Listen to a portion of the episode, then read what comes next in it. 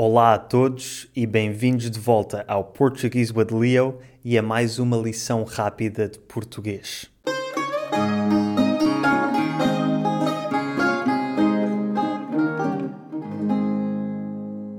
Normalmente estas lições são mais focadas na gramática, mas hoje vamos fazer uma coisa diferente.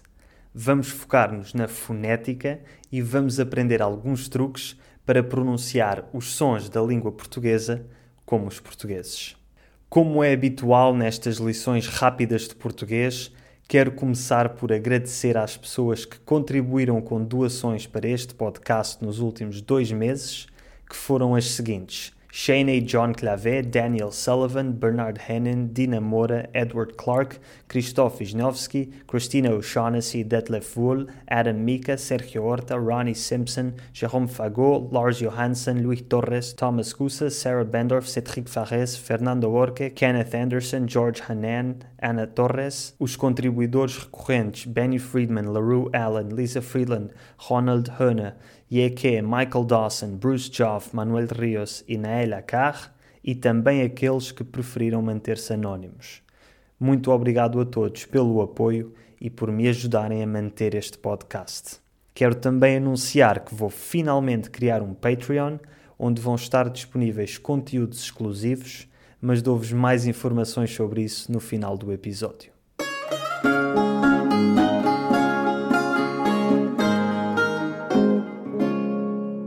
Vamos falar então sobre a pronúncia portuguesa.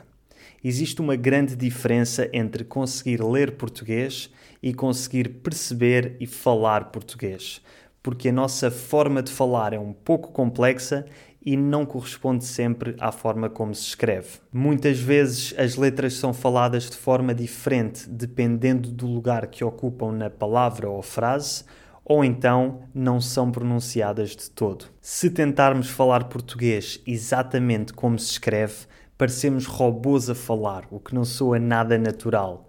Por exemplo, se eu começar a pronunciar cada uma das letras das palavras que digo, então pareço um robô a falar e não sou nada natural. E se eu falasse assim, provavelmente não teria amigos. Pois bem, para evitar que também vocês falem como robôs e fiquem sem amigos, hoje vamos ver três situações principais em que os falantes não nativos de português normalmente fazem erros de pronúncia. E vamos começar com as vogais.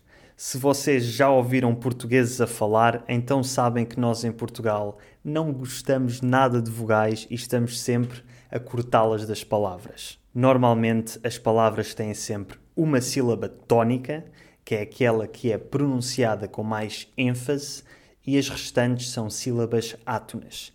E nós cortamos as vogais das sílabas átonas, não da tónica. No entanto, não tratamos as vogais todas por igual e há umas que omitimos mais do que outras, sendo que aquelas que mais eliminamos do nosso discurso são o E e o O. O exemplo mais óbvio é quando as palavras acabam em E ou em O.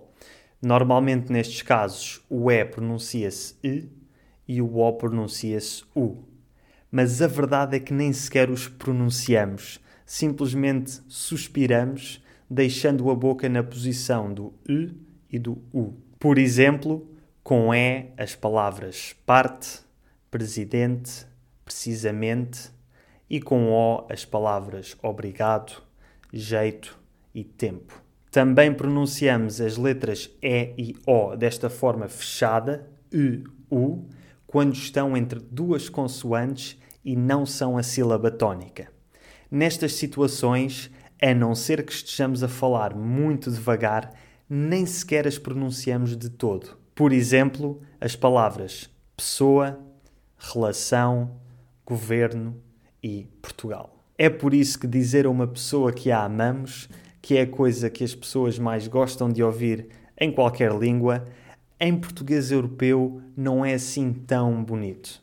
Porque dizemos amo-te, mas a forma como pronunciamos fica amo-te. Não é propriamente o som mais musical. Com a letra E, há ainda uma outra situação específica, que é quando o E é seguido de um S e de uma consoante. Normalmente, nesta situação, o ES pronuncia-se sh ou j. Isto acontece sobretudo no início de muitas palavras, como por exemplo Estado, Espanha, esquecer, esforço, escola, esgrima, esmagar, etc. O erro, entre aspas, que muitos falantes não nativos fazem é pronunciar esse E inicial. Ou seja, em vez de dizerem esquecer, dizem esquecer, o que não soa muito português. Aqui um caso curioso é o do verbo estar. Com o verbo estar, quando falamos num registro informal, nós vamos mais longe ainda e retiramos completamente o ES. Ou seja, dizemos tô, tás, tive, tiveste, tamos, tão, tá, teve, etc. É daí que vem o clássico tô, que dizemos quando atendemos o telefone. É a palavra estou sem o ES inicial. Tal como o E e o O, as vogais I e U também sofrem desaparecimentos quando estão entre duas consoantes e não são tónicas, como é o caso das palavras distância e popular. Para além da nossa mania de comer vogais, Outra coisa muito típica do português de Portugal é a forma como ligamos palavras. Normalmente, palavras que acabam em S ou Z e palavras que começam com uma vogal ou com a letra H, que em português é muda. Normalmente, quando as palavras acabam em S ou Z, esse som final lê-se sh. Por exemplo, animais, coisas, país, paz, etc. No entanto, se a palavra que vem a seguir começar com uma vogal ou com a letra H, então esse sh final pronuncia-se como um Z. Z. Isto acontece porque a letra S, quando está entre duas vogais, é sempre pronunciada como um Z, como nas palavras casa, coisa e presidente. Ou seja, quando uma palavra acaba em vogal e depois S, e depois a palavra seguinte começa com outra vogal, basicamente temos essa mesma situação. Um S entre duas vogais e, portanto, esse S vai se ler Z. Por exemplo, a frase Neste país há muitos animais amigáveis. Aqui o erro comum dos falantes não nativos, de quem está a aprender português, é pronunciar todos os S finais como ch. Ou seja, um falante não nativo tem tendência a dizer Neste país há muitos animais amigáveis.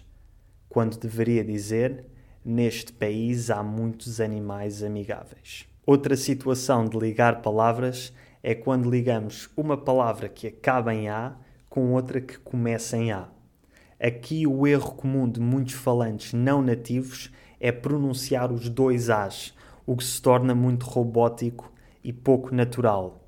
Por exemplo, a frase a minha amiga ajudou-me.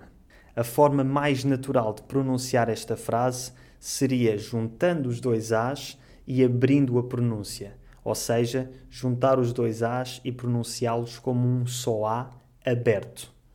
Por exemplo, a minha amiga ajudou-me. Finalmente, a última situação de que quero falar que causa muitas dificuldades aos falantes não nativos são as palavras que acabam em M que são muitas e muito frequentes. Por exemplo, as palavras sim, bom e bem. Aqui vocês têm de olhar para este M final não como uma consoante, mas sim como uma vogal nasal. A diferença entre as consoantes e as vogais é que quando dizemos consoantes, fechamos a boca e quando dizemos vogais, deixamos a boca aberta. A, E, I, O, U. Pois bem, Aqui o M final é basicamente uma vogal e, portanto, a nossa boca não fecha. Dizemos sim e não sim, que é o erro típico que a maior parte dos estudantes de português fazem. Portanto, as palavras que acabam em M podem acabar de cinco formas diferentes dependendo da vogal que vem antes. AM, EM, IM, OM ou UM. Quando a palavra acaba em AM, lê-se ão como na palavra cão. Isto é importante porque corresponde basicamente à conjugação de quase todos os verbos na terceira pessoa do plural em quase todos os tempos verbais. Por exemplo, ficam, falaram, diriam, queiram, sejam, fizeram, etc. Quando a palavra acaba em em, lê-se em, como a palavra mãe, e corresponde também a muitas conjugações da terceira pessoa do plural em muitos tempos verbais. Por isso é importante pronunciá-la bem. Tivessem, correm, fazem, andem, etc.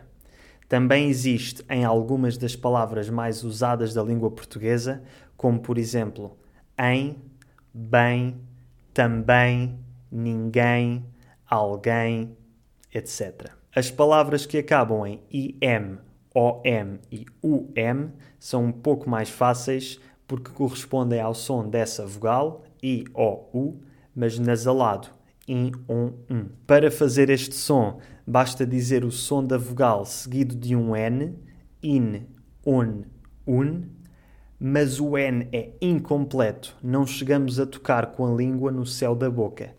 In, on, um. Por exemplo, as palavras sim, fim, bom, som, um e algum.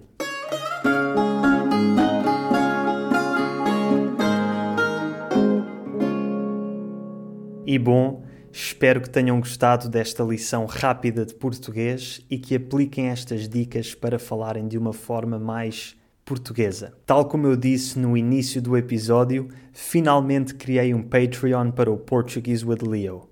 Se não sabem o que é o Patreon, basicamente é uma plataforma de subscrição mensal que permite a qualquer pessoa apoiar o seu criador preferido. Neste caso, no Patreon do Portuguese with Leo, Aqueles de vocês que quiserem poderão apoiar-me financeiramente com uma subscrição mensal que, em troca, vos dará conteúdos exclusivos e benefícios. A minha ideia é criar uma comunidade mais exclusiva com o Patreon, em que eu próprio estou mais presente e comunico mais com vocês por isso, ao aderirem ao Patreon, vão poder pertencer à comunidade Portuguese with Leo no Discord. Também poderão ter outros benefícios, como acesso aos vídeos uma semana antes da data de publicação, o poder de votar nos vídeos futuros do Portuguese with Leo e atualizações sobre os planos futuros que eu tenho com o Portuguese with Leo. Também vou fazer todos os meses uma live stream de perguntas e respostas para os membros do Patreon